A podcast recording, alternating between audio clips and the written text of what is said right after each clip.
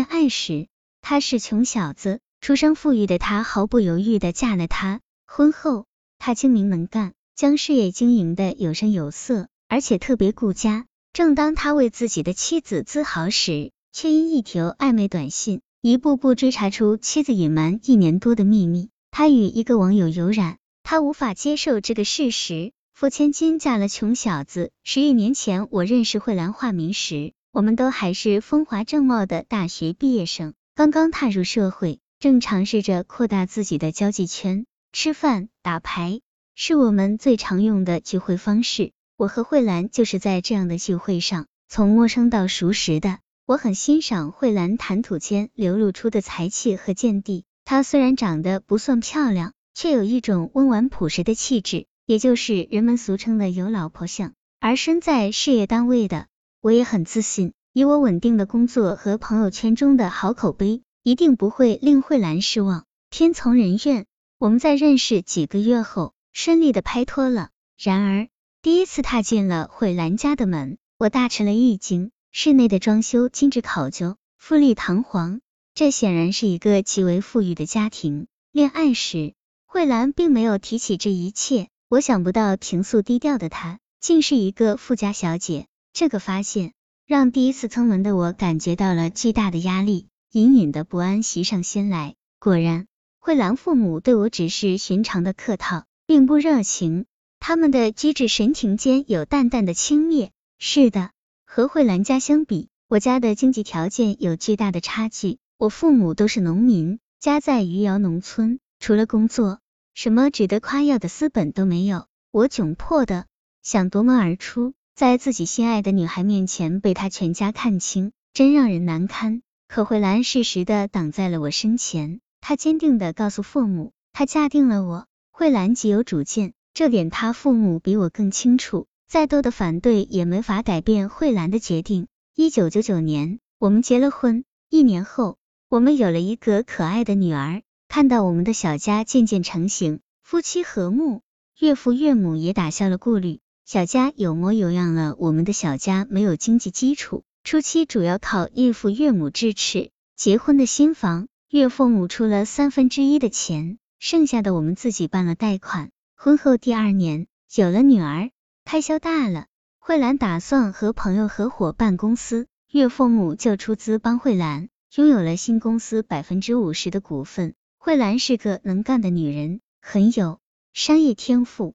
新公司在他的领导下风生水起，短短三年时间就拥有了三百万的资产。看到她一个女人干的那么辛苦，我很心疼，经常在双休日帮她发货。好客户，在慧兰的努力下，我们的小家几年之内跨入了余姚的中产阶级行列，高档住宅、名贵轿车都不成问题。和结婚初期相比，简直一个天上一个地下，我很满足。即使成了一个腰缠万贯的企业家，慧兰仍然实惠低调，从不张扬显摆。她的生活非常有规律，早上八点准时去上班，对公司的所有事务都亲力亲为，细心打理。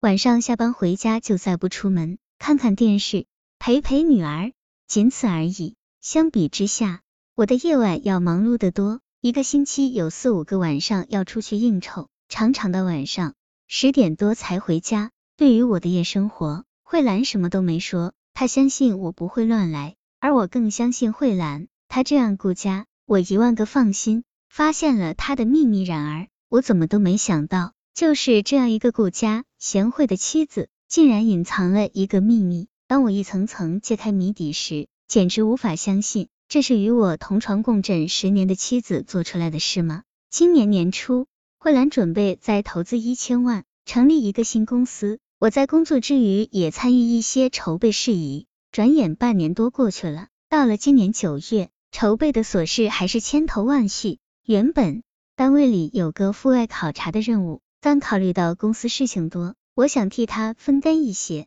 在出差当天，我临时请假回了家。回家路上。我给慧兰打了电话，告诉她我不出差了。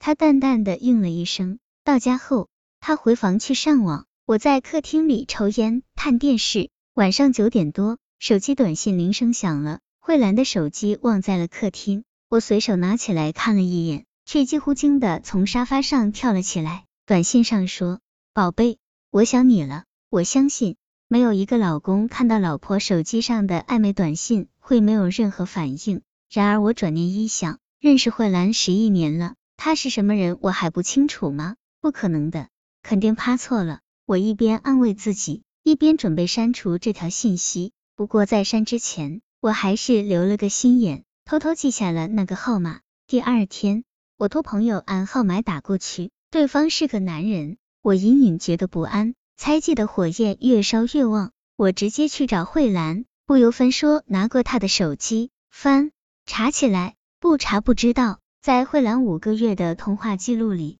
天天都有这个号码的影子。通话记录只能保持五个月，那么之前呢？他是谁？他们怎么联系上的？太多的问号纠缠的我快要窒息。慧兰慌乱的辩解说，那只是他的高中同学，最近才联系上。我看着那些记录。最多时一天有十来个电话，什么同学能好到这种程度？我带着巨大的疑问继续查下去。朋友帮我查到了机主的资料，他是小学学历，尽管和慧兰家住的乡镇隔了很远，年龄比慧兰小了五岁，任何一个条件都无法和慧兰口中的高中同学联系起来。谎言！我怒不可遏的带着这些证据追问慧兰，她无可辩驳，只能承认。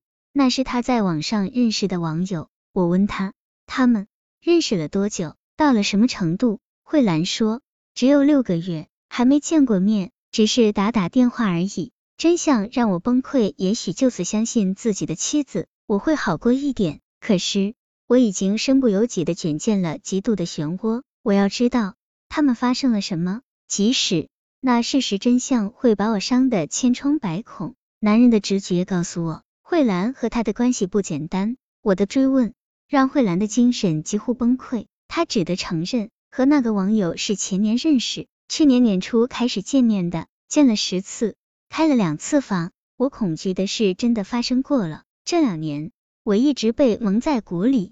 可笑的是，那个人在慧兰面前说的全是谎言，说自己是大学学历，开着小厂，还是单身。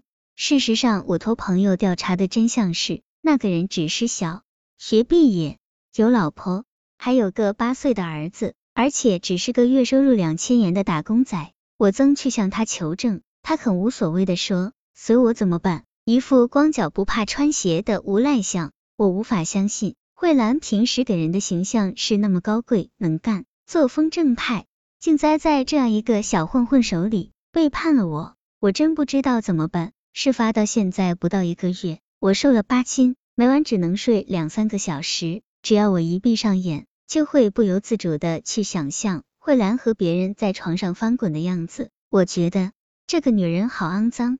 我想过离婚，但很多朋友都劝我，毕竟我和慧兰结婚十年了，女儿也九岁了，父母离婚对孩子伤害太大。另有几个朋友则直言，发生这事，我和慧兰的责任是三七开。她一个女人支撑那么大的企业，压力大，精神空虚。